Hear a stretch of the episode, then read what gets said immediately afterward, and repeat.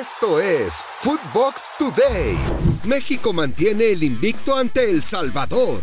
Sin mayores complicaciones, la selección mexicana se impuso 2 a 0 a la selecta en el Cuscatlán.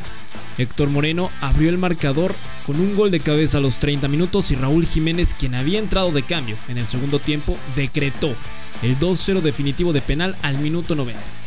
Ambos equipos terminaron con 10 hombres, tras las expulsiones de Mario Jacobo y de Néstor Araujo, y Alexis Vega tuvo que salir en los primeros minutos por una lesión en el tobillo izquierdo. Al final del partido el Tata Martino reconoció la importancia de seguir sumando cantidad de puntos que tenemos, pero no significa más que eso, ¿no? Hay que seguir trabajando para, para seguir sumando puntos y llegar a lo, más rápido posible este, a la cantidad de puntos que pueden ser estimativos para lograr la clasificación.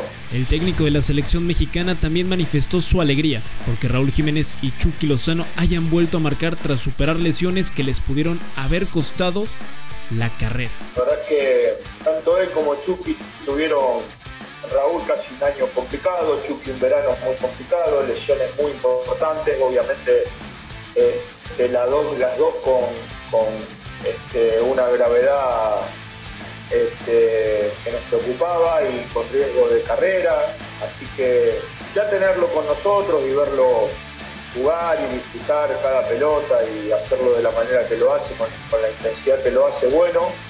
Eh, nosotros queríamos que los delanteros nuestros hagan goles, darle que tengan confianza, creo que de eso se alimentan ellos.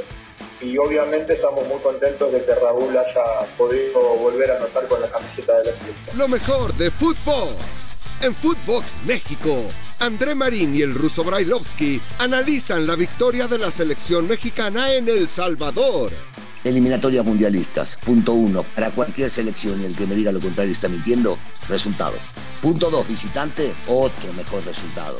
Y si ya ganaste, mejor. Entonces tratar de jugar y dominar el juego. Si bien es cierto, México no fue aplastante, sí fue dominante durante todo el partido, porque incluso cuando echaron a Jacobo, el defensa central, no sé si era expulsión o no, pero eso corre por cuenta de los árbitros que son malísimos en el mundo.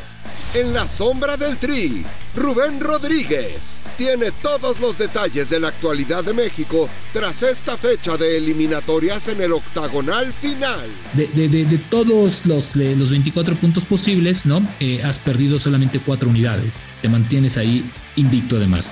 Ahora, en el tema futbolístico, hay un déficit en la selección mexicana muy grave, pero no viene de ahora. Esta selección tiene un año jugando mal al fútbol. Estados Unidos sufre y Canadá golea. En otros resultados de la eliminatoria de CONCACAF, Team USA tuvo que venir de atrás para imponerse a Costa Rica en Columbus. Keylor Navas tuvo que abandonar el partido por una lesión en la cadera que no le permitió continuar. Por su parte, con gran actuación de Alfonso Davis, quien marcó el segundo gol de la noche, Canadá terminó goleando 4 a 1 a Panamá. En el otro partido, Honduras cayó en casa contra Jamaica, lo que significó el cese de Fabián Coito como técnico de la... Lo mejor de Footbox en Footbox Sudamérica, Juanjo Buscalia tiene todos los detalles de una fecha decisiva en las eliminatorias de Conmebol. O sea, Perú está en una zona caliente, está en una, zona medular en donde si gana se mete muy arriba y complica los intereses de Uruguay, de Ecuador, de Colombia, de, Paraguay, de Bolivia, de todos, ¿no? De Chile. Y Chile-Venezuela que parecería, ojo, si llega a darse el atacazo que gane Venezuela, eh, malas noticias para Chile, malas noticias para las artes y tendríamos a otro equipo que también se prende como Venezuela. En Footbox Argentina, Walter Zafarian sigue pegado al albiceleste previo a su partido contra Perú. Da la sensación que los peruanos se conforman con el empate en el partido de hoy y que la Argentina tiene toda la responsabilidad de ganar.